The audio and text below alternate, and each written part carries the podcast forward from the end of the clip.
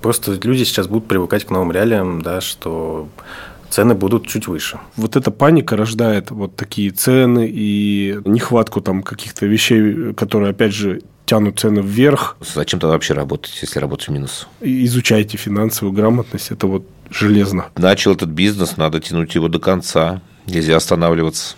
Только вперед. Привет! С вами подкаст «Бизнес – это я». Подкаст Яндекс Бизнеса о малом предпринимательстве в России. И это специальный сезон, в котором мы вместе с предпринимателями и экспертами разбираемся, что делать прямо сейчас, когда бизнес столкнулся с трудными временами. Каждый выпуск – это два предпринимателя, один эксперт и одна тема, которую мы разбираем. И сегодня мы поговорим о том, как сохранить экономику бизнеса. Меня зовут Настя Дежарден, я контент-маркетолог Яндекс Бизнеса и ведущая этого подкаста. А теперь давайте познакомимся с нашими гостями. Меня зовут Антон, а я занимаюсь бизнесом в сфере общепита уже порядка шести лет. До этого опыта не было в бизнесе. На данный момент у меня пять точек фудтраков, прицепчики с едой. Находимся мы в Балашихе, на востоке Московской области. Плюс также занимаемся выездными мероприятиями, то есть ездим на всякие фестивали. Изначально этим занимались, потом уже пришли к таким стационарным точкам. Э, и сейчас э, делаем у нас в прицепчиках наших красивых э, шаурму, кофе, объединили более современный формат, сделали, да, потому что в Подмосковье там все состоит из вагончиков каких-то там старых, ужасных, я не знаю. А наши прицепы, они действительно современные, кухня на колесах, там полностью по всем нормам сделаны. И, соответственно, такой формат у нас авторская шаурма, кофе, как в кофейне, классный. Поэтому всех ждем в гости. Здравствуйте, меня зовут Алексей. А, я занимаюсь автосервисом. Автосервисом я занимаюсь уже, в принципе, более 15 лет. А, владею сервисом более 7 лет. Мы занимаемся полноценным обслуживанием автомобилей, мультибрендом, абсолютно любые марки. В принципе, все, наверное. А, всем привет, меня зовут Фоменко Андрей, я финансовый директор компании «Нескучный финанс». Э, наша компания занимается тем, что предоставляет финансового директора на аутсорсе для малого и среднего бизнеса. Наша компания полностью работает на удаленке.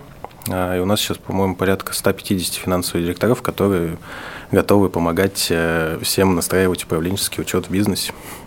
Супер, спасибо большое. Андрей, как эксперт, расскажи, пожалуйста, в связи с всей происходящей ситуацией мы явно зашли в какой-то очередной кризис. Как вообще сейчас э, дела обстоят вот с точки зрения финансовой у бизнеса? Такая общая, общая по, по, по верхам ситуацию. Везде по-разному. То есть э, у нас получается сейчас компания с нами обслуживается порядка 350 компаний.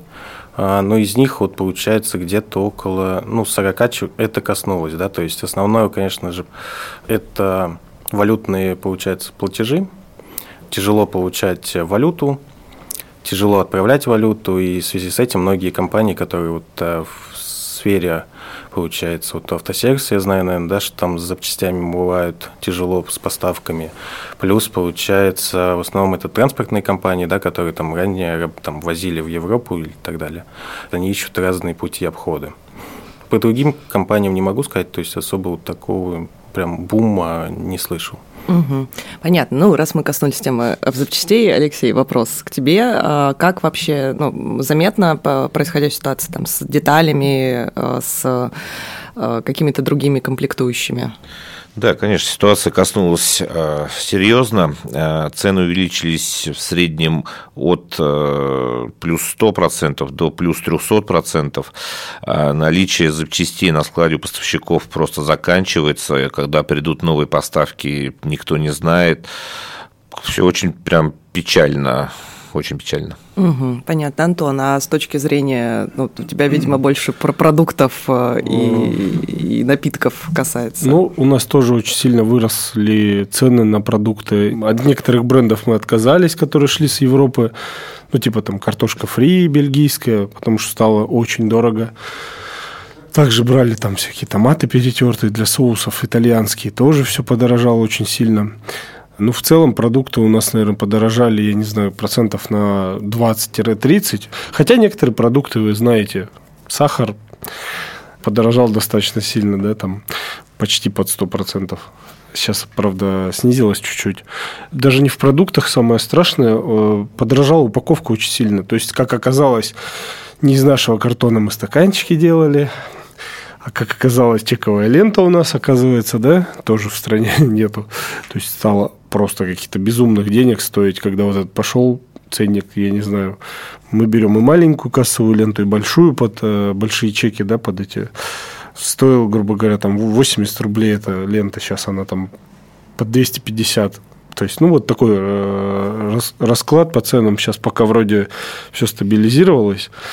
Ну, соответственно, как бы это все на конечном продукте у нас сильно отражается. Угу, понятно. А какой план? Ну, понятное дело, что все вот это подорожание, подорожание, оно очень сильно, ну, как бы влияет на рост цен. Как вы, как вы сейчас работаете с ценами? Как бы в ноль, ну, получается ли сводить вообще экономику? Да, да. Мы сначала не понимали, ну, то есть надо было пережить вот этот всплеск вообще непонимания вокруг у всех, что дальше и как будет.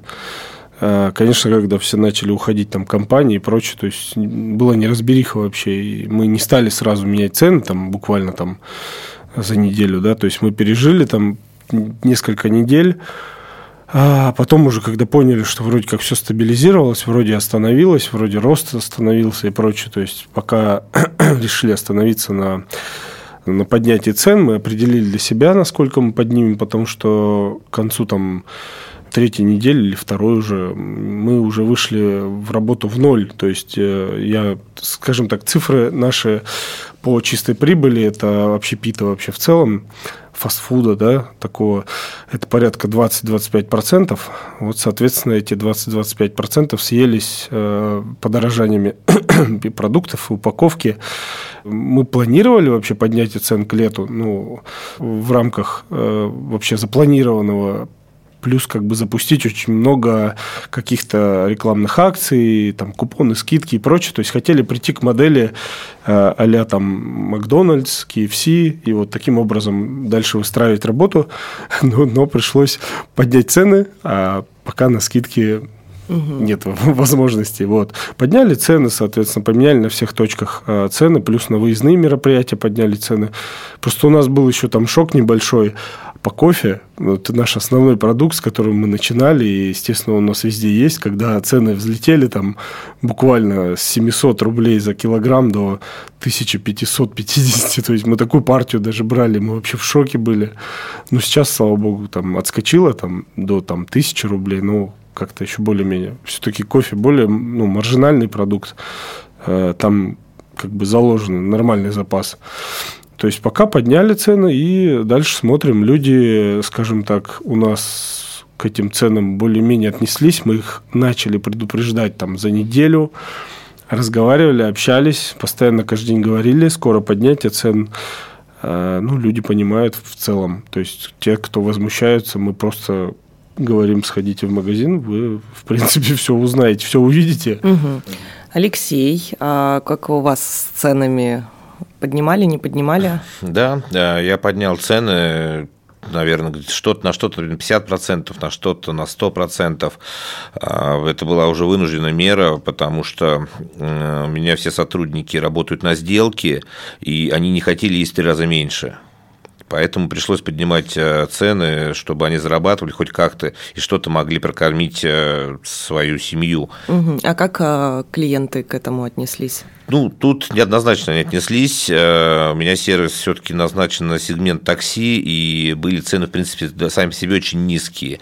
Половина клиентов э, сказала, что, ну, наконец ты это сделал, потому что давно говорили, что надо поднимать цены, потому что слишком дешевые. Но я работаю в основном на качество и количество заказов, не потому, там, чтобы сделать одну машину в день и заработать сразу кучу денег. А, проще, чтобы люди, там приехало 10 человек, а, все были при работе, все заработали.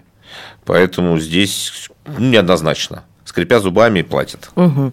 Андрей, вопрос э, как к эксперту. А, вот Антон сейчас говорил о том, что там на кофе поднялись, сильно выросли цены, потом они пошли вниз. Ну, это явно связано со скачком курса доллара. Это вообще ну, нормальная история, потому что вот мы тут разговаривая в предыдущих подкастах, слышим как раз такая полярная история. Я вот первый раз от Антона слышу, что кто-то снизил цены, потому что все говорят, что ну как подняли, вроде курс упал, а цены-то никто не стал опускать. Как вообще обычно себя в таких ситуациях рынок ведет? Ну, здесь опять же очень много зависит как раз-таки от э, насколько здесь нашей продукции, сколько получается валют, ну, как а, импортный. Да, и mm. получается из-за того, что кофе, я так понимаю, оно было больше импортное, да, то есть там... Да, да, да, тон, конечно, они закупают зеленку все, естественно, там в основном там, Южная Америка. И в связи с этим получается, да, то, что когда у нас подскочил сильно резко курс, соответственно, все такие, так, что делать, надо резко повышать. да, то есть э, там тот же вот NVIDIA, Eldorado, да, крупные сети, когда вот этот iPhone там начал стоить там 150 тысяч, и все смотрели такие, думали, что, ну... А сейчас, на самом деле, правда, есть уже тенденция на снижение, потому что, получается, курсы у нас немножко устаканились, они перестали там расти, примерно вернулись там к предыдущим значениям, да, и, соответственно, в связи с этим цены тоже некоторые, ну, некоторые позиции тоже снизились. Ожидаем, что тоже как бы просто люди сейчас будут привыкать к новым реалиям, да, что цены будут чуть выше. Моего знакомого, получается, дизайн-студия, а, и они как, ну, у них полный цикл, типа, там, реализации. А, и у них, получается, очень резко начался спрос сразу на технику. То есть, типа, дайте нам технику. Продайте нам там кухни, там духовые, там шкафы и так далее. То есть люди сами начали имитировать вот этот спрос.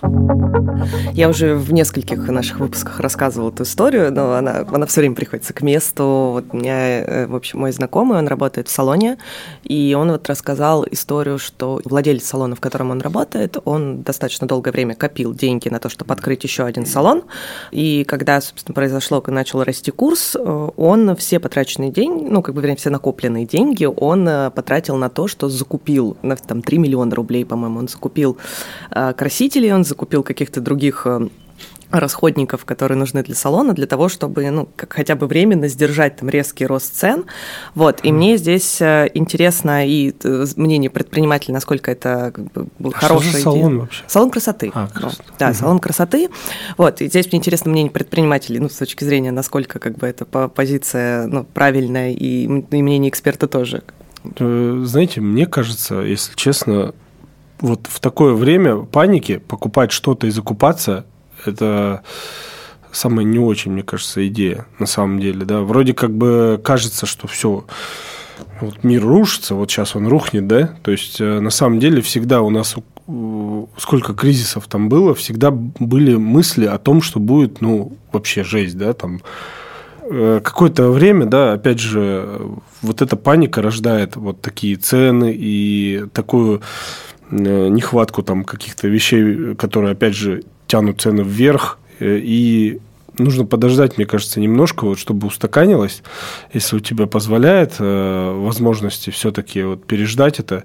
Если у тебя были какие-то ресурсы до, это круто. Вот у меня тоже товарищ там производство носков, вот он заранее закупился, у него там на год вперед, грубо говоря, хватит всего для производства, да, это, это круто, когда у тебя запас есть, но а когда ты попал вот в эту вот в панику, мне кажется, не стоит закупаться, то же самое, как и там долларом, да, там, когда все скакнуло вверх, все быстрее, давай сгребать.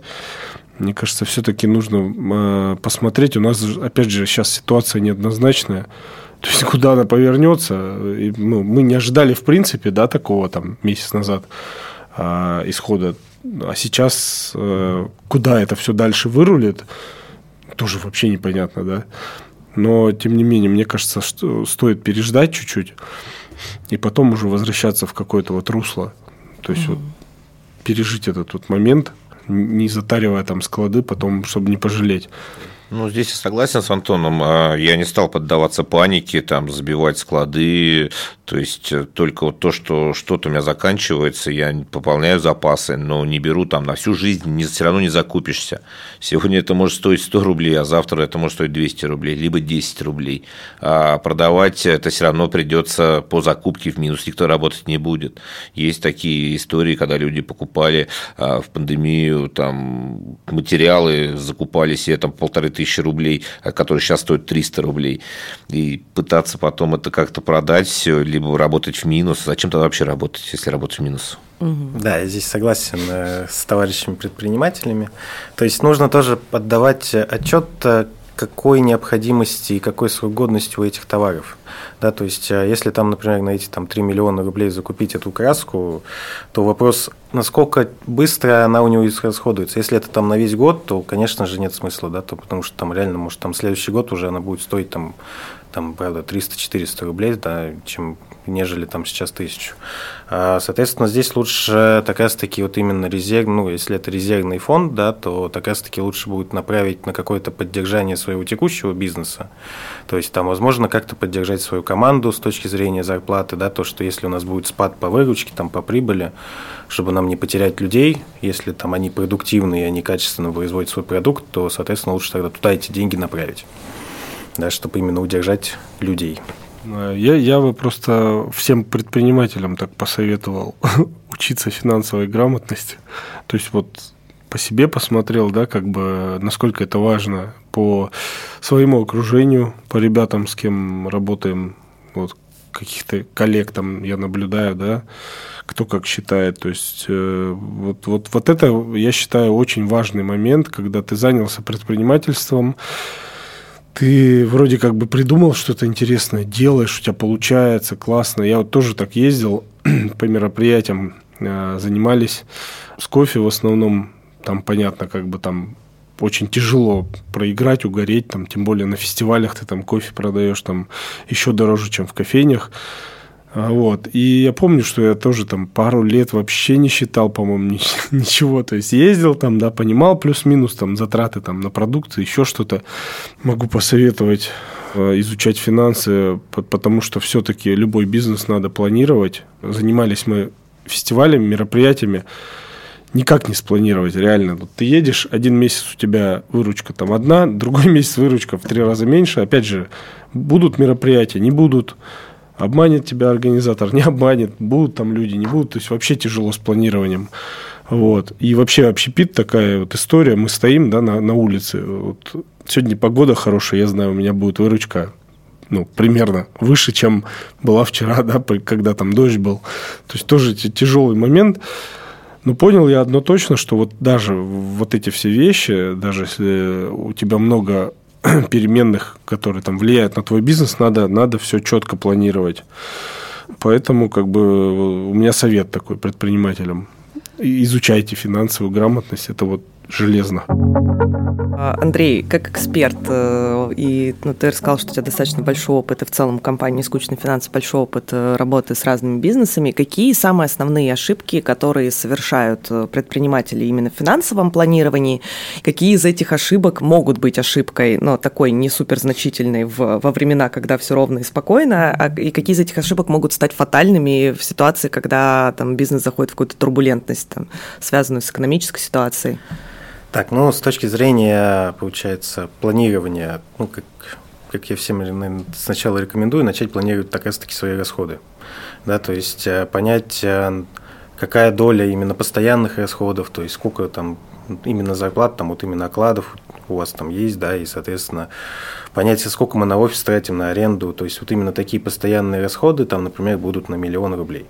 Да, и, соответственно, дальше можно попробовать именно задать вопрос, типа, а как мне сделать так, чтобы этот миллион точно я заработал?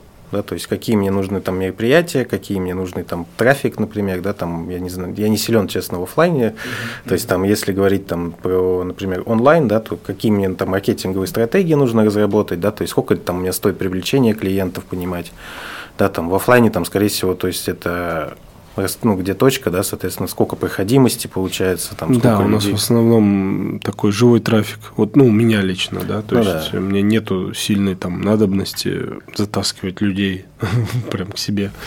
Ну, в чем плюс, я так понимаю, твоего бизнеса, он у тебя мобильный?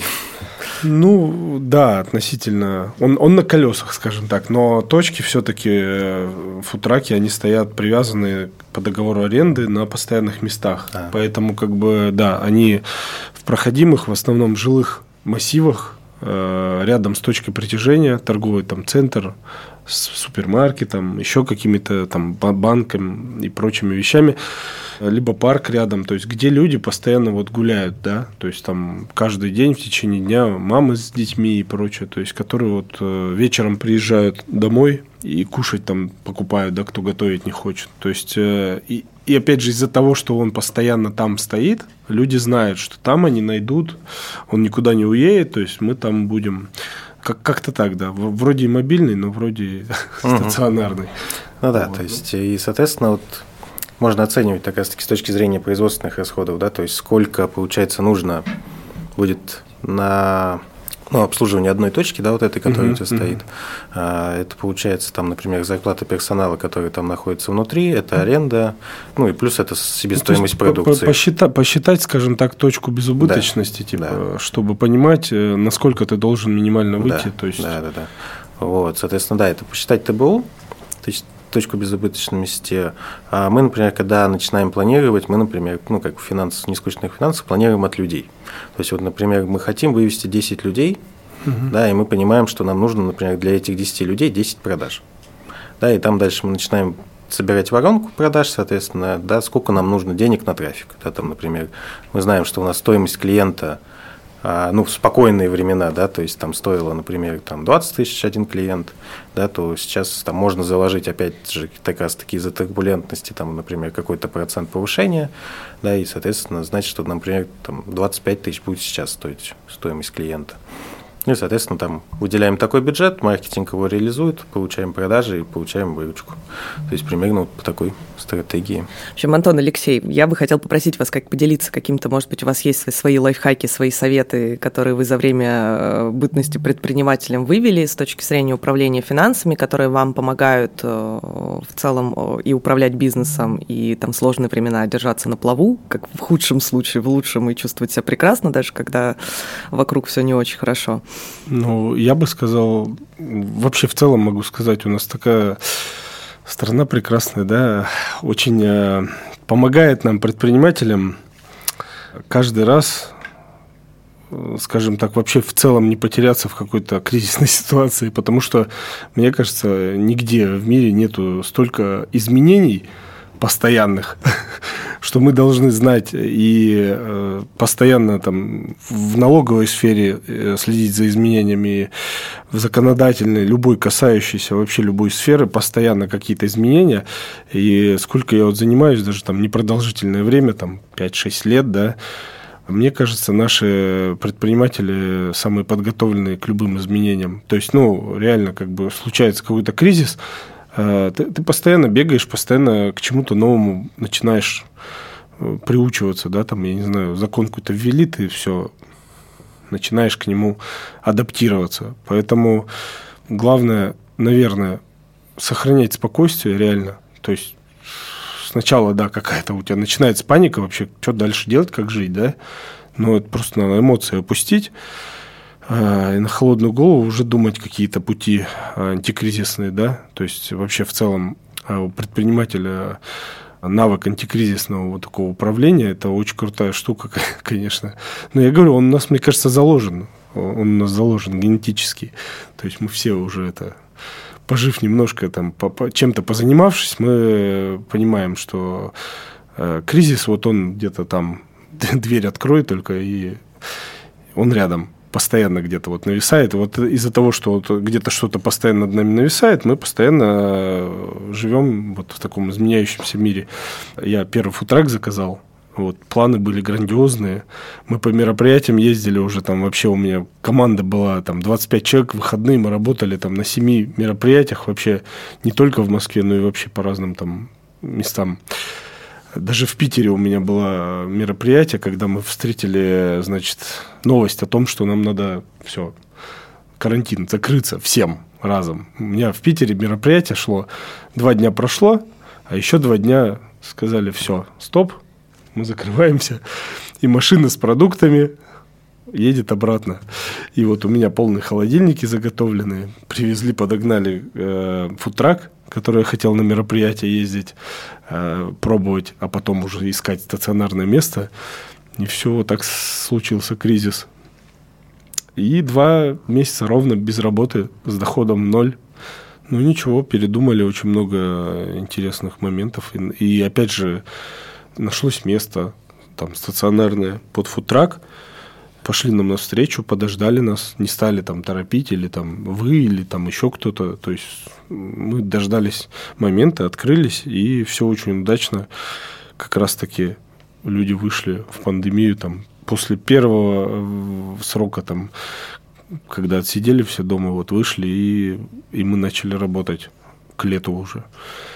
То есть главное, главное спокойствие. И самое важное, да, если бизнес, я не знаю, совсем столкнулся с каким-то жестким кризисом, да, что ты понимаешь, что ты не потянешь, ну, то есть здесь надо для себя решить. Либо ты вытягиваешь, и у тебя будут э, ресурсы, или ты эти ресурсы возьмешь где-то, э, ты должен понять, сможешь ли ты вытянуть его, да? То есть я понимал, у меня есть склад, полное оборудование. Да, у меня нет торговых точек, но у меня есть склад, полное оборудование, я знал, рано или поздно эти мероприятия а, возобновятся. Смысл э, там избавляться полностью от оборудования и заниматься, искать э, занятие себе другое, да, у меня не было даже разговора об этом. То есть я знал, что я вернусь к этой деятельности. Какие бы ресурсы я не затратил на то, чтобы дождаться они у меня вернутся. Это вот моя история. Ну, я тут отчасти соглашусь с Антоном, что, да, к сожалению, наше правительство нам всегда подкидывает новые задачки, а нам не скучно. А, тут совет могу дать простой. Если начинающий бизнесмен, начинаешь заниматься бизнесом, ну, не унывай, не опускай руки, как бы всегда надо двигаться только вперед. Начал этот бизнес, надо тянуть его до конца, нельзя останавливаться только вперед. Ну, я хотел бы добавить, э, что любой кризис, по сути, это паника и так далее, но и плюс это еще и время возможностей, да, потому что, вот, как ты вот привел пример, э, что там два месяца не работали, но при этом ты же думал так раз-таки о том, а как мне улучшить свой продукт, чтобы он там потом стоил дороже, например, или еще что-то. Да, да, можно, это время для возможной там переформатирования, еще чего-то. Потому что ты когда бегаешь, в беготне, ты занят постоянно в бизнесе, у тебя нет времени там остановиться, чуть-чуть, может быть, что-то доработать, улучшить, переделать там. То есть э, ты вроде как бы по рельсам катишь, и иногда бывает времени вообще нету, чтобы там что-то доделать. А ну, тут... Скажем так, в операционке так сидишь, да, да, да, да, тонешь в вот этих в этом, процессах, да, да, а да. кризис так раз-таки позволяет вот это вот так отстраниться чуть-чуть от этой операционки да, и посмотреть со стороны, так, а насколько я устойчивый. Угу. Вопрос, в общем, к эксперту. Кредиты. Кредиты, многие бизнесы кредитуются, сейчас есть меры поддержки, мы тоже уже обсуждали это на записях. Вот, хорошая ли идея вот в такой э, период брать кредиты для того, чтобы как-то выплыть, даже если они с мерами поддержки, и, опять же, э, связано ли хорошесть этой идеи с тем, как э, в целом устроен э, финансы внутри бизнеса конкретного? Для того, чтобы понять, брать кредит или нет, есть э, некоторые показатели. А есть такой показатель, как рентабельность активов рентабельность собственного капитала. И на основе вот этого как раз-таки можно принимать решения. То есть, приведу пример. Допустим, вот есть бизнес, у него рентабельность собственного капитала там 10% годовых. То есть, что это значит? То есть, там вот миллион рублей положил в коробочку в начале года, через год получил там миллион сто, да, то есть тут 10% годовых и так далее. Да, и, соответственно, нужно перед тем, как брать кредит, нужно понимать, а, не ухудшит ли этот кредит твою рентабельность. Может быть такое, что взяли кредит, и, соответственно, он только убил бизнес, то есть там до этого зарабатывали, например, чистой прибыли 100 тысяч рублей, взяли кредит, начали платить проценты, начали там вот это все тело кредита выплачивать, и в итоге там бизнес в убытке начал. То есть перед тем, как брать э, любой кредит, нужно все равно уже просчитать свои показатели, а дальше уже так раз-таки на основе этих показателей принимать решения. Да, и здесь лучше, конечно же, к рентабельности активов вот именно присмотреться. Угу. А есть ли какие-то альтернативы? Ну, допустим, возьмем ситуацию, что вот сейчас э, случился кризис, э, как, ну, и какой-то бизнес для того, чтобы, собственно, сейчас продержаться на плаву, может быть, потому что клиентов сильно стало меньше, там, стало дороже там, э, закупки оборудования, материалов и так далее. Ну, как бы бизнес хочет остаться на плаву, но при этом кредит, ну, понимает, что не вытянет кредит, есть ли какие-то другие э, возможные пути, где достать эти деньги, что, может быть, можно в бизнесе пересмотреть, чтобы откуда-то вынуть изнутри эти деньги, переложить в другую коробочку? Ну, первым, что надо сделать, это, конечно же, оптимизировать свои расходы, как мы сделали. То есть у нас есть справочник статей, да, там, например, зарплата административных, зарплата производственных, зарплата коммерческого, там аренда, офис, э, там трафик, не знаю, еще какие-то разные статьи, у каждого бизнеса они свои. Соответственно, мы как начали анализировать, где нам мы можем сократить на сколько-то процентов, а где нам, наоборот, надо усилить, да, и, соответственно, разными путями можно вот эти вот высвободить какие-то деньги. Потому что когда бизнес в более такой, как спокойный режиме работает, он начинает обрастать таким жарком, можно сказать. То есть, так, вот этому мы обещали там 200 тысяч платить, ну, давайте наплатить ему 200. Ну, например, да, там из головы беру. А, соответственно, в момент кризиса у нас получается, что мы можем, ага, так, пора пересмотреть условия, да, то есть, так, а вот этот сервис, например, там пользовались там G Suite, да, там платили за него 400 тысяч рублей в месяц, так, а можем мы сейчас найти альтернативу. Например, вот Яндекс 360, можно на него перейти, там стоит он, я не знаю, честно не помню, по платный или бесплатный, там сколько-то стоит, но, например, дешевле, да, то есть там. И, соответственно, вот такими путями высвобождать деньги. А второй вопрос а, также что когда все-таки бизнес устойчивый и все хорошо, а у него все равно накапливается какая-то своя чистая прибыль, здесь ну, важно понимать, что куда мы распределяем эту чистую прибыль. Да? То есть а, одно дело мы можем ее сразу себе в карман положить, да, и купить там машину, там Мерседес какой-нибудь, а потом а, получится, что де... нужно вернуть, да, продать Мерседес и вложить эти деньги обратно. А мы в нескучных а, придерживаемся такой политики фондов, то есть это пять фондов мы для себя определили, это дивиденды, как плата владельцу, да, там порядка 30% чистой прибыли, порядка 40% на развитие, и получается там есть как развитие команды и развитие общее, да, стратегическое. И также получается еще как ну, вознаграждение топов, да, то есть с точки зрения, типа, они молодцы, они влияют на чистую прибыль. А, ну и самое главное, резервы. Соответственно, и там разные процентовки мы вот так сделали. А можно да. узнать, а резервы вообще в чем держите? Ну, то есть, как-то вкладывать в какие-то инструменты, чтобы не просто так лежали? А, в спокойное время облигации, угу. а сейчас пользуемся краткосрочными депозитами. Угу. То а, есть, а, ну сейчас это да. Да, это то есть выгодно. сейчас, э, ну, то есть спокойное время, да, там облигации, там, а, соответственно, разные, там, 10, там, 12 процентов, угу. да, годовых можно было с них получать. На данный момент, вот мы какие, если есть у нас какие-то свободные средства, то мы их размещаем под депозиты. То есть, например, сейчас очень, ну, я активно этим пользуюсь, что там, если есть там, например, понимаю, что зарплату там платить 25-го нам нужно выплатить, да, и у нас там на фоте зарплата 8 миллионов, то вот, например, до 25-го положу эту сумму на депозит. Угу. А как у вас, вопрос предпринимателям, какое ваше отношение к кредитам? Пользовались ли вы, может быть, сейчас по мерам каким-то поддержки брали? Пользовались, когда я попал вот в этот кризис, э, в пандемию, конечно, пришлось как бы прибегнуть к кредитам, чтобы выжить.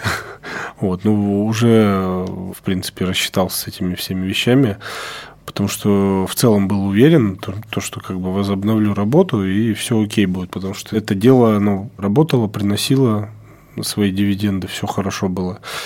В принципе, все отлажено было уже. А так, вообще, в целом, в спокойное время ну, я, я не пользуюсь, как бы. У меня, скажем так, э, есть э, инвестор, то есть это там товарищ мой, да, как бы, и мы пользуемся своими средствами, которые получаем вот с чистой прибыли, да, то есть куда-то нужно будет что-то вложить. Постоянно мы развиваем, то есть сейчас шестую точку уже планируем, уже место ищем активно а, к открытию планируем. А у меня он уже у склада стоит футрак. И еще один в производстве.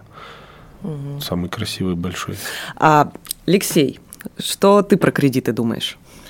Ну, я отношусь э, как положительно к кредитам. А, я занимаюсь просто не только сервисом, еще у меня есть другие направления, и там я частенько кредитуюсь, э, и также плачу кредиты, выплачиваю, справляюсь с этим. Вот. И в пандемию все как бы было в целом нормально, хорошо. Угу.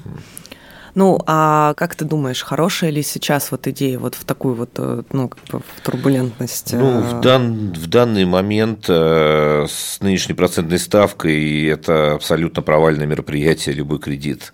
Вот. Сейчас я не планирую не брать, не расширяться кредитами точно, потому что и так ставка была далеко не как в Европе. Вот. И сейчас э, все, всякие предложения от э, всем известного банка возьмите у нас э, под каких-то 29,5%, ну, это просто провал. Это за три года 100% отдать сверху, скорее всего, да не, не скорее всего, точно нет. А вот Андрей сейчас говорил, когда рассказывал про то, как сейчас правильно обращаться с деньгами, откуда их можно достать, говорил про какие-то там отрезания каких-то необязательных расходов или там про, там, возможно, резервный фонд, который есть. Вам сейчас э, в текущей ситуации приходилось с чем-то да, подобным да, сталкиваться? Да, что, что вы отрезали? Слушайте, вообще я сейчас пересматриваю полностью вообще свои затраты, потому что ну, в общепите как чем больше точек да, торговых, тем больше у тебя а, возможности вот на, на чем-то экономить. В какой-то большой крупной компании, Макдональдс или KFC, я не помню, вот были примеры какие-то, я читал, но не помню конкретику, да, ну, грубо говоря, там а, сократили э, там на две салфетки, да, давать меньше. Вот представьте просто обороты, да, сколько компания в целом, ну, там, по миру, да, может сэкономить на какой-то мелочи. Потому что у тебя каждый день повторяющиеся действия, я тоже замечаю просто за своими сотрудниками, да, и начи, начал очень строго ругать за это, сколько они дают салфеток. То есть им, ну, им все равно, там, пачку дал, все. Я просто смотрю, сколько мы завозим э, каждую неделю. Я просто говорю, ребят, ну, я сам кушаю, там, сам домой заказываю, прочее. Я говорю, люди домой заказывают, люди домой берут чаще всего, тем более вот в холодное время было, я говорю, дома у всех есть возможность руки помыть и прочее. То есть там салфетками свои люди своими салфетками пользуются. Я говорю, это, это минимум. Ну, а вы просто так отдаете, люди их выбрасывают. Это, говорю, в целом я против того, чтобы просто переводить вообще бумагу, да, и плюс это мои затраты. Дальше какие-то там тряпочки, да, мы убираемся очень много, то есть у нас кухня по факту, которую мы замываем каждый день вообще, кучей там химии э, и прочее, то есть у нас там куча разных тряпок, там, от, для пола, для столешниц, для снаружи протереть и прочее, тоже брали тряпки микрофибру, например, да, стали брать рулонами, большими рулонами марлю и нарезать тряпочки и э, сократили расходы. То есть и сейчас пришли к тому, что в целом это нормальная история, мы давно к этому хотели прийти, э, питание э, персонала. То есть у меня было питание заложено, естественно, когда у тебя большая смена, там 12 14 часов, да, там, например. Э, конечно, ты кормишь персонал, э, но раньше это было питание своими продуктами, да, то есть э, то, что мы производим, да, это, в принципе, везде так, да, в том же Макдональдсе. Но сейчас мы решили ввести такую историю, как в ресторанах делают часто по большей части, как бы, да, устав свое питание, да, они свое готовят, потому что там на одной, грубо говоря, у нас там шаурме ты далеко не уедешь, да, то есть тяжело ее. Я люблю, я готов кушать там. Я замещал как-то повара, он мне уехал на две недели, я я кушал шаурму это две недели не, каждый не, день не с удовольствием. тогда, когда мы писали первый сезон подкаста. Да, да, это именно тогда было, когда у меня был вот, э, вот с таким вот микрофоном человек в футраке. Я параллельно работал поваром, и девочка там кассиром мне была. Я небольшую ремарку для слушателей вставлю. Антон э, был героем первого Было сезона весело. подкаста «Бизнес – это я», и мы его писали э, ровно в тот момент, когда Антон прям сам стоял в своем вагончике, и были даже вставки э, из серии «Сейчас пришел да, клиент». Да, да. Сейчас... Это было весело, да, с микрофоном, просто посреди футрака. А, у меня вроде не так много торговых точек, да, там 5 штук, но сократив там буквально, вот э, поменяв тряпочки, да, э, запретив там пользоваться им салфетками для протирания, мы уже на салфетках в какой-то момент сильно начали, это, ну, до еще было, начали экономить. И так по каждой позиции, по уборке, по вот этим вещам, потому что очень много тратится на это по затратам. Это полезно чистку такую проводить вообще в любое время, не только в кризисное. Когда ты начинаешь замечать, глаз замыливается, что там твои сотрудники начали что-то вот, вот расходовать вообще как бы не, не, не замечая. То есть для него-то это как бы ничего не стоит, он, он не понимает. А ты потом приходишь и говоришь, вот ты сейчас только потратила, вот давай я тебе скажу, сколько я завожу там за неделю, за месяц. Вот, вот угу. представь, говорю, тряпочки. Как раз был разговор здесь с баристой. Вот говорю, у тебя сколько уходит тряпочек? Вот две тряпочки мне на кофемашину. Я говорю, а сколько у тебя их? Ну вот у меня по две в день уходит. Я говорю, а что, они до дыр протираются? Ну нет вот грязные. Я говорю, вот посчитаем, давай посчитаем просто две тряпочки, 900 рублей в месяц. Это тебе только вот на тряпочки для кофемашины. Я говорю, иди прополоскай хорошо. Мы там ничем, кроме как молоком из-под молочника и э, жмыхом от кофе, их э, не мораем прополоскай, обратно положи. Ну, это новенькая девочка. Вот, но вот такой процесс обучения и понимания. То есть я всегда привожу абсолютные цифры, сколько это вот мне обходится на всех. И начинает до, до людей доходить, что действительно на этом надо экономить. Алексей, а отрезал ли что-нибудь ты э, из расходов, которые кажутся необязательными? Что, почему? Ну, если честно, я не отрезал, а потому что у меня все сотрудники на сдельной оплате труда. И как бы сказать им, что сегодня оплатил тебе там такую кучку, а завтра заплачу чуть поменьше, ну, как бы перебор.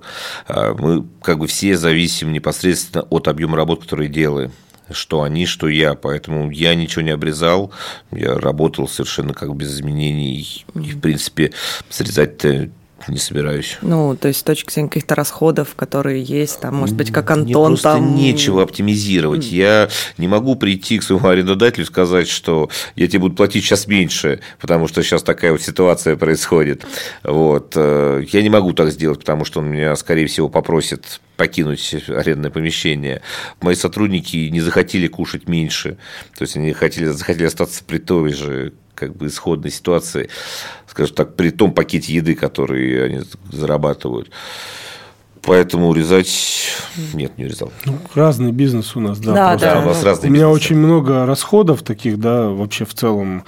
А тут как бы человек все-таки услугу продает, поэтому да, там, там чуть поменьше это. Но а по поводу, кстати, арендодателя вообще не разговаривали по поводу каких-то там снижений и прочего. Ну, Или... В первую волну пандемии, э, да, было сокращение аренды. А, конечно, не то, которое было по телевизору объявлено а всего на 30%. Но и этому, в принципе, я был рад. Потому что я работал все-таки сегмент такси, я не закрывался в пандемию, а, я не мог себе этого позволить, потому что выпуск автомобилей на линию и обслуживание их э, был обязательным. Такси обслуживало структуру города в пандемию. У нас, кстати, вот видео версии нашего подкаста в первом сезоне был тоже герой с автомойкой, который тоже обслуживал такси, вот, и он как раз рассказывал ровно ту же историю, что ему пандемия даже где-то помогла, потому что его основной, основной поток это были таксисты, а таксисты никуда не девались, и у него еще был бонус в том, что он был одной из, по-моему, он говорил, семи, если не ошибаюсь, мой в городе, которые могли это санитарную обработку обязательную такси, которая была, и туда и скорая помощь приезжала, ну, то есть они еще помимо того, что просто мыли машины, еще и полностью по правилам там, новым обработки. А, работали, поэтому как бы, им тоже в этом плане было полегче на пандемии. Да, вот э, именно пандемию, кому война, кому мать родная. Меня пандемия, э, скажем так, чуть-чуть подзакалила, но я не почувствовал просадки. Я даже заработал э, больше клиентов, которые вот в связи с тем, что я работал в это время, а многие были закрыты, я заработал очень много клиентов, которые как бы по сей день приезжают ко мне. Ну, это здорово. Андрей, а вот по опыту там, нескучной финансы работы с большим количеством разных компаний, а какие просто вещи зарезали э, ваши клиенты? Ну, ну, из такого основного, конечно же, пытались офисные расходы сокращать, да, то есть это как раз-таки ну, арендная плата, да, то есть это, соответственно, всем прям арендаторы своим присылали письма. Это еще в момент пандемии, сейчас вот, честно, не помню, делали такое, не делали, но в пандемии прям активно вот этим пользуются, именно арендной платой. А потом, соответственно, если какие-то мероприятия, да, то есть есть какие-то там, например, у нас вот проходит двухдневная программа, а, финразбор называется, она получается у нас там, например, на нее расходов там миллион двести. Мы такие, так, а будем ли мы ее теперь проводить вживую, например, да, то есть, там, ну и как бы вот тем самым тоже так вот как бы подрезали расход, то есть там, либо же наоборот там проводили на площадке за 500 тысяч, нашли площадку за 300 тысяч, да, и вот в таком плане. Потом а, самая крайняя мера, которую люди использовали, это, конечно же, ну, зарплаты, то есть какое-то снижение зарплат там на 30%, да, там многие тоже в пандемию, знали, делали. То есть сохраняли штат, но говорили, ну, извините, но вот сейчас вот там 30% мы сейчас меньше будем платить. Последнее, наверное, это все-таки чистка рядов вот так, наверное, да, можно назвать, убирали неэффективных людей, которые не как, сидели только за оклад, то есть это там например, с 9 до 6 и не более, да, то есть не отдавались больше как бы своей, ну, как бы вот это именно в компании, которые работали, да, и такие, ну, тоже проводили чистки рядов а, с точки зрения именно как чтобы люди более были привержены компании оставались. Потому что, как правило, такие люди, они больше производят продукты, и они более ценны для компании. Вот, кстати, с салфетками, не знаю, вот такого, до такого не доходило. Ну, Честно, ну, мне не кажется, слышал. Здесь тоже зависит здесь очень, очень э, У вас салфеток нет, может, туалетная бумага Подумайте. Дело тоже сейчас не дешевое такое. Кстати, вопрос к теме, Антон, ты вот упомянул, что кассовая лента подорожала, и я вот э, сама недавно ходила в салон э, стричься, и вот столкнулась с тем, что, например, салон, в котором я стригусь, перешел на формат оплаты по QR-кодам. Это без проблем, да. Ну, только то есть, у нас от, это... отказавшись от, э, собственно, ну, как бы от чеков, ну, то есть он приходит там на почту. Я, наверное, здесь больше сейчас Андрею задам вопрос к эксперту. Ну, то есть это нормальный вообще законный способ? Я просто с точки зрения, ну, как бы человека недалекого да, это... от бизнеса, для меня было удивление, что ты наводишь QR-код, он открывается, у тебя открывается банковское твое приложение, и ты с него просто оплачиваешь, при этом это все не как перевод на карту проходит, а вроде как оплата. Для меня это был прям супер новый способ. Ну, я, естественно, спросил, почему так, они говорят, ну, лента, знаете ли, нынче стоит как бы мы решили новые способы попробовать. Да, на самом деле это, по-моему, сейчас даже одна из мер поддержки э, бизнеса. Да, да. То есть а, сейчас активно вот именно в Москве развивают а, систему быстрых платежей, да, это как раз таки вот оплата по QR-кодам. И там, получается, если вот тот же обычный эквайринг взять, он там, по-моему, давал там два, там, ну, там, если для онлайна... От 1,5 до 2% да, это примерно такое. диапазон. Да. А сейчас, получается, вот так раз-таки, по-моему, отменили комиссию на СБП. Да-да-да, вот эти вещи мне тоже банки предлагали, часто как предлагают э, по QR-коду, да там вообще не берут комиссию, там все вот, гораздо и, проще. соответственно, и не нужно, да, как вот эти кассовые чеки выдавать, то есть они там приходят на почту очень тоже. А чеки сейчас вообще, да, э, правительство сказало, что можно не выдавать. У меня, к сожалению, так не получится, потому что очень много поток людей идет, угу. и нужно чек э, все-таки человеку дать, чтобы он пришел э, и показал, да, что у него там было, например, да, и мне чеки нужны ребятам, на сборку. То есть у меня все-таки такая мини-кухня, как, как, как в ресторанах, да, там выходит чек на кухню. Также у меня повар делает, и у него сверху на магнитиках там заправлены чеки. То есть угу. есть точки, конечно, более спокойные, есть точки, где там проходимость у него там по 6 чеков висит угу. сразу, и отказаться от этого просто хаос будет. И так бывает отзывы нам шаурму поменяли, мы тут пришли, раскрыли, там там что-то непонятное. На три кусочка курицы меньше, чем Нет, было. А, а, а там вместо курицы, например, фалафель. А некоторые вообще не знают, что это такое, что-то, что-то коричневое. Фалафель – это очень классная штука тоже, альтернатива мясу. Очень вкусно, все, но человеку, к сожалению, там не то отдали. Ну, мы с этим работаем, отрабатываем сразу Поэтому чеки ну, а для нас вот, важны. Э, я не знаю, насколько это дорого, тоже можно подумать. Ну, с точки зрения, опять же, оптимизации, да, то есть там может это электронно вывести, как те чеки. Ну, то есть на, на монитор. Э, знаешь, нам, например, на кухне там, да, можно вывести экраны и все, но э, я просто боюсь, что если купить вот это все дополнительное оборудование, там, а большой фастфуд, да, как там в KFC, в Макдональдсе, на каждой станции там у них свои экраны, и там выводится это все, насколько это просто окупится. То есть это достаточно дорогостоящая штука. Я сейчас, э, в принципе, поменял, столкнулся с большой проблемой, поменял систему учета. У нас был постер, ну, к сожалению, это была украинская компания, и в какой-то ну, момент все-таки она не стала поддерживать работу здесь. И мы, нам резко все обрубили, и мы поменяли, перешли на... Мы это планировали сделать, потому что немножко функционал был ограничен у постера. Мы перешли на систему учета Айка, она посложнее, и, в принципе, вложились в оборудование, то есть купили новые там эти стационарные компьютеры прям. Угу. И вот это все компьютеризировать еще везде, это ну, достаточно затратная штука. Не, ну это... С одной стороны, мне кажется, может и не окупится. Алексей, а у тебя были какие-то такие штуки, которые получилось оптимизировать? И за счет этого, может быть, какие-то расходы сократить? У меня не получилось ничего оптимизировать. Хотелось? Сэкономленные деньги – это заработанные деньги, вот, но не получилось э, такого что-то оптимизировать. Э, у меня нет такого потока, как у Антона, там по 100, по 1000 человек в день. То есть, э, у меня там чек там, от 3 там, до 15 в день. Mm-hmm. То есть, в принципе, это довольно терпимо. Ну, просто услуга чуть-чуть стала дороже.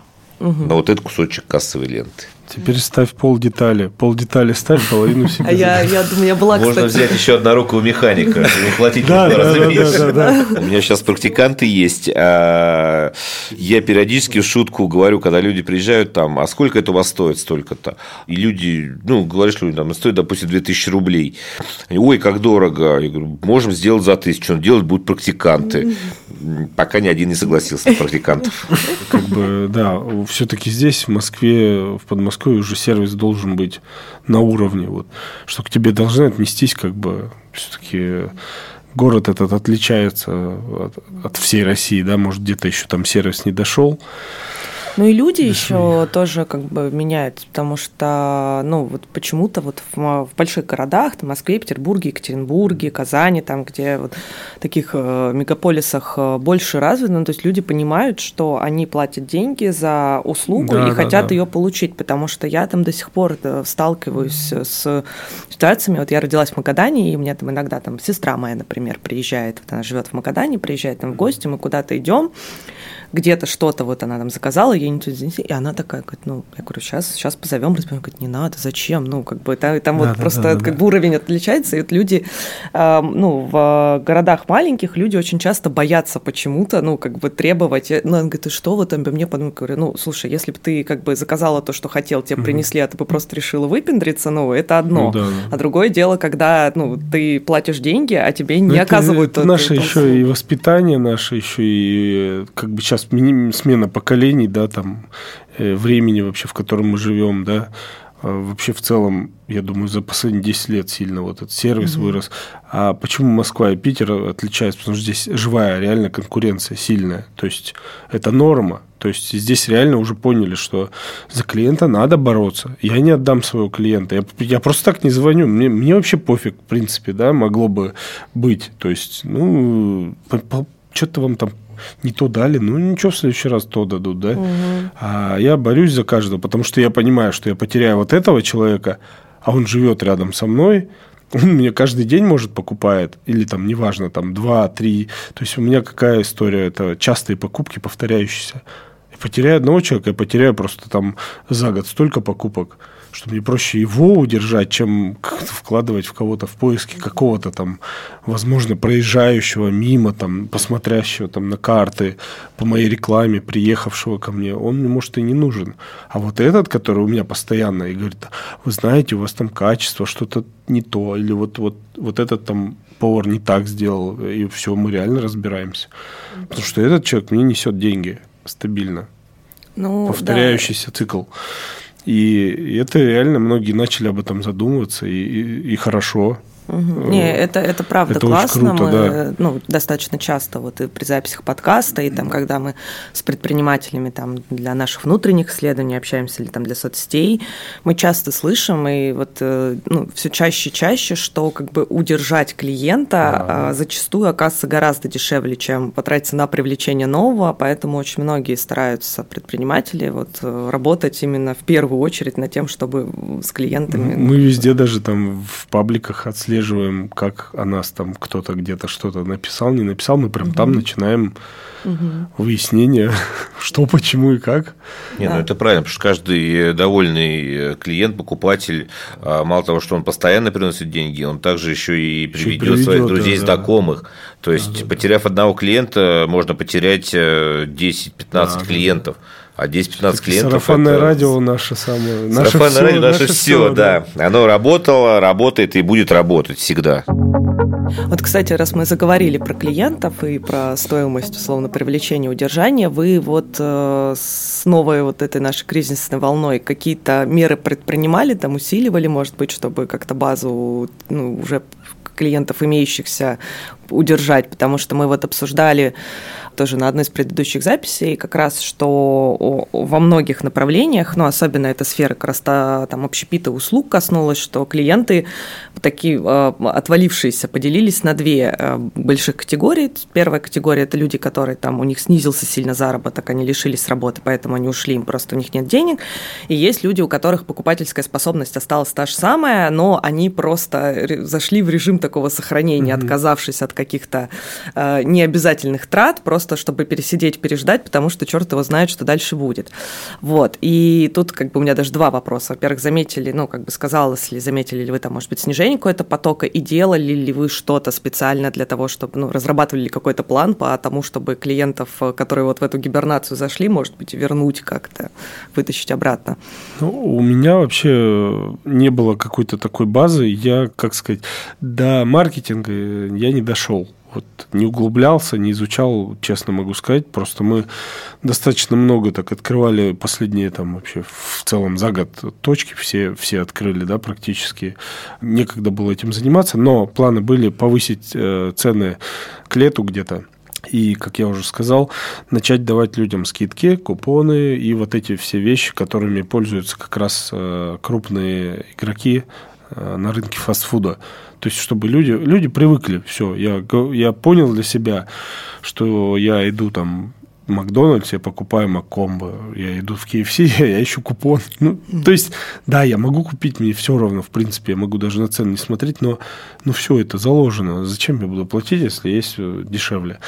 И я для себя понял, что я по этой же схеме пойду, и в целом э, запущу программы скидок, буду собирать контакты клиентов и, соответственно, с ними взаимодействовать. Там можно рассылку делать и прочее. У меня была некая там база клиентов, она была в постере, в той системе, которая, к сожалению, просто э, обрубилась и вообще все не базы... Не успел, да, вытащить Нет, ничего? ничего никак вообще. То есть все базы там были похоронены вообще до свидания, все. Поэтому, к сожалению, даже взаимодействовать никак с людьми не получилось. А, я скажу так, по моему опыту, то есть по, когда были первая волна теплой погоды, вот э, буквально она была в начале марта, по-моему, теплые там недели, у нас вообще поперло просто очень сильно продажи, это как бы это планово, да, то есть потеплело, все вышли, и даже несмотря на ситуацию, не знаю, может, люди наоборот там кризис заедали. Первые там недели непонимания, что мы будем просто кушать много. То есть потом опять похолодание это, мы опять немножко провалились. Э, ну и, соответственно, с повышением цен мы в целом остались э, также по выручкам, но понятно, что цены я повысил, значит, какая-то часть людей все равно отвалилась, при том, что выручки остались на уровне. Но в целом, конечно, я, я скажу так, 90% клиентов, наверное, все-таки отнеслись с пониманием. Но сейчас у многих все-таки есть провал по бюджету, и люди уже начинают присматриваться и, и к ценам, и ко всему. И у меня большой вопрос к моим конкурентам поднимите цены. Потому что вокруг, видимо, мои конкуренты не очень... Э, либо поднимите цены, либо идите к нескучным финансам, блин, наймите себе уже финансовых директоров. Пусть они вам подскажут, что вы нифига не зарабатываете. Потому что все вокруг объезжаю, никто ничего там Одни там на соусы подняли цены, ну, допом, которые продаются к шаурме, на 10 рублей обалдеть. Ну, оставили на уровне все остальное, просто на уровне. А, ну, а я вижу цены вообще, думаю, блин, а как? как вы, на чем вы зарабатываете? Ну, видимо, ладно, пере, перетерпят, может быть, как-нибудь. Mm. Может, закроются. Mm. Я тоже не против в целом. Ну да, я вот хотел как сказать, можно ну, подумать со стороны, что да, еще немножечко, и, собственно, конкурентов может и не остаться. У меня вроде не такая ситуация, я верю в то, что люди привязаны мы все к каким-то локациям, да, и я, например, ну, из-за 20 рублей разницы, ну, не пойду я там два квартала, да, за шаурмой там, блин, в другое место, у него же там дешевле.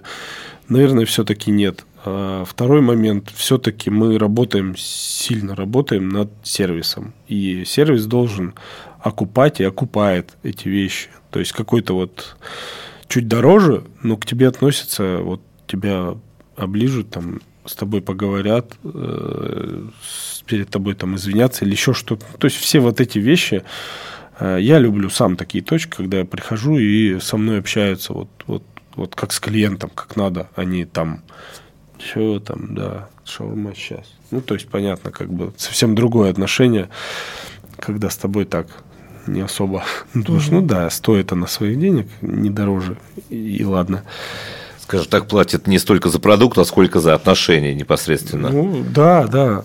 Слушай, это, это многого стоит на самом деле. Поэтому в такое место, я говорю, многие клиенты удивляются, когда им звонят, блин, по, по шаурме, по их отзыву.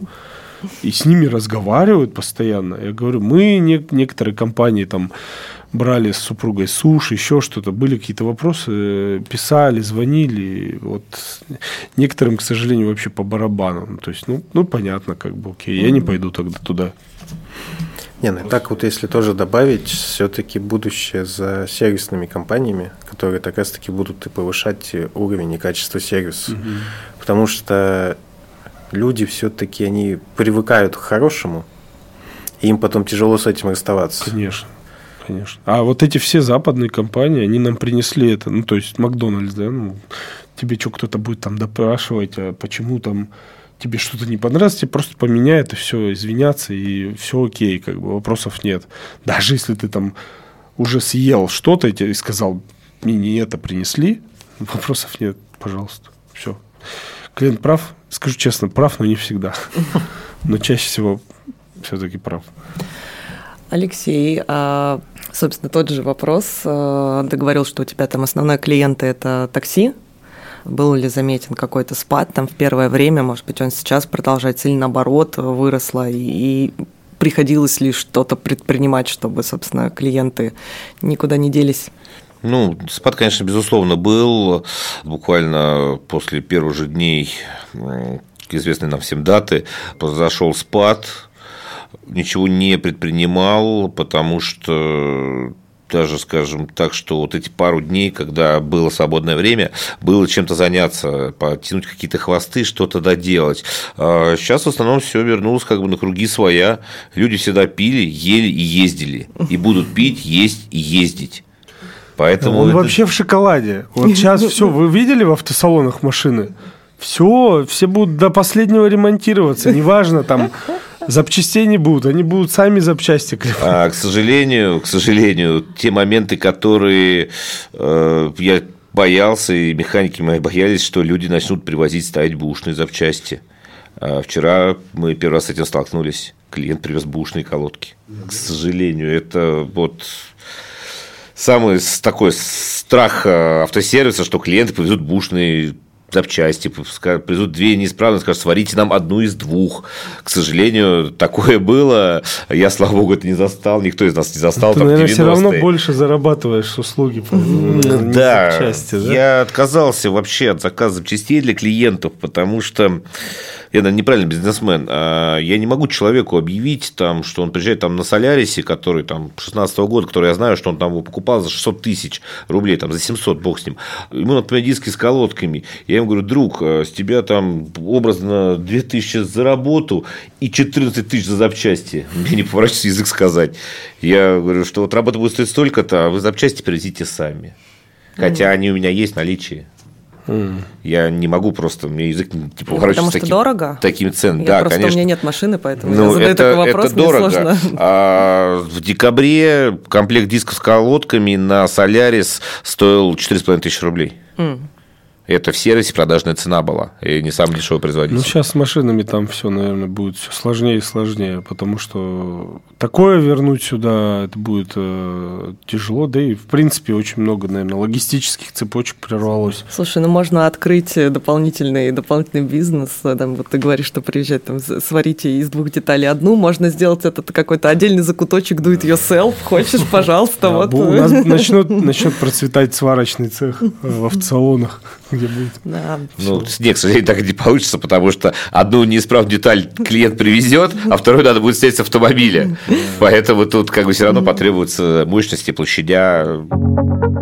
У меня, наверное, последний вопрос. Вопрос к Андрею, как эксперту. А, сейчас многие начинают работать с привлечением новых клиентов, начинают а, как-то думать о том, как возвращать тех, кто в некоторую гибернацию зашел, режим сохранения акции.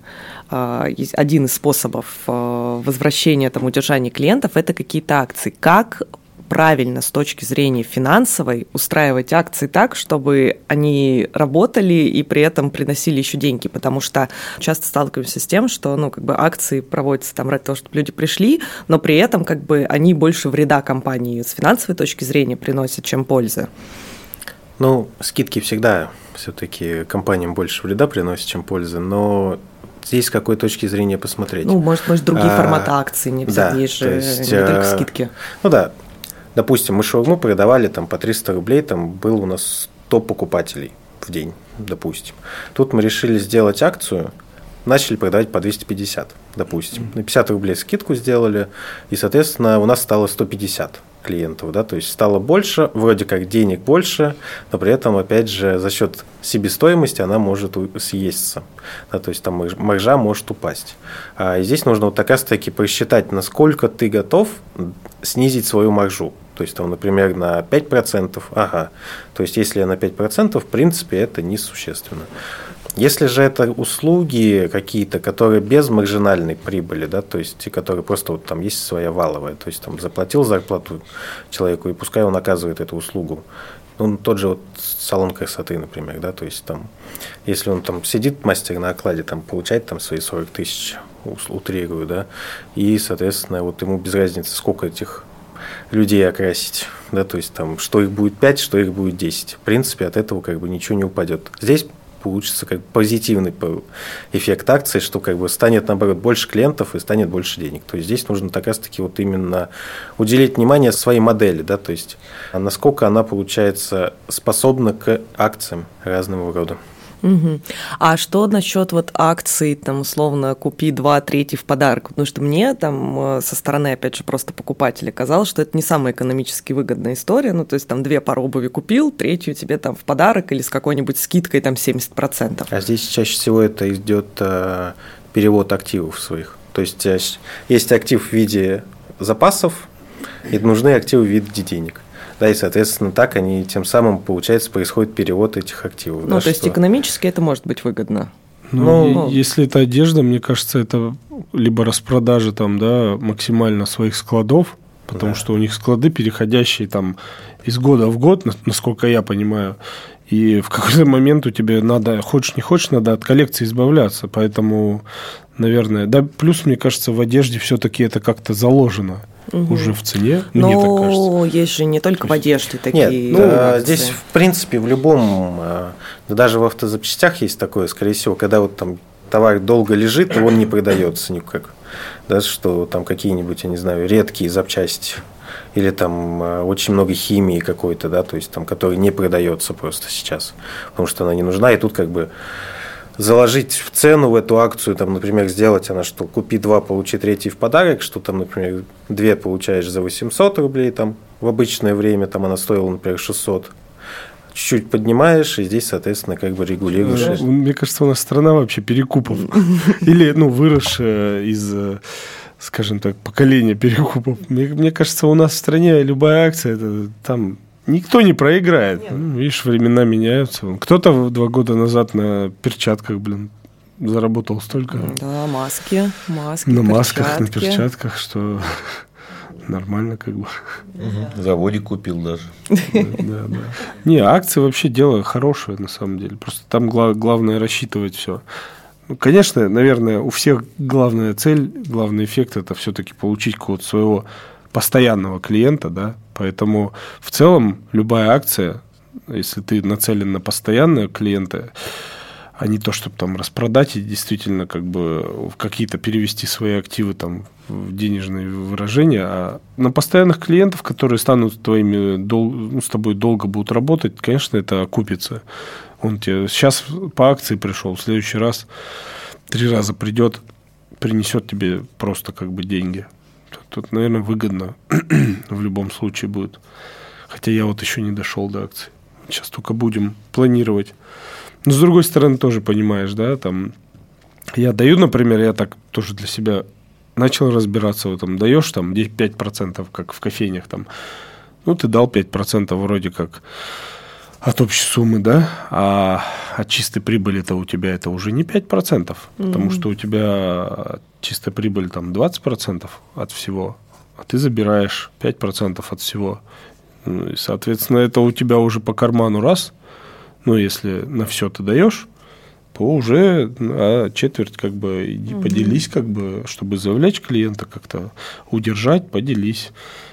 Я думаю, если мы, в принципе, стоим на, на проходнике постоянном, то, ну, до этого мне как бы и без акций все окей было. То есть, ну, что, покупать. Но люди со временем начинают, начинают э, говорить об этом, потому что все-таки, ну, им как-то обидно становится, что вот я вот у вас там уже полгода хожу, ну, что-то дайте, ну, там карточку, там все хотят себя почувствовать каким-то клиентам более там, да, выделяющимся, видимо, я не знаю, хотя я сам эти карточки ненавижу, блин.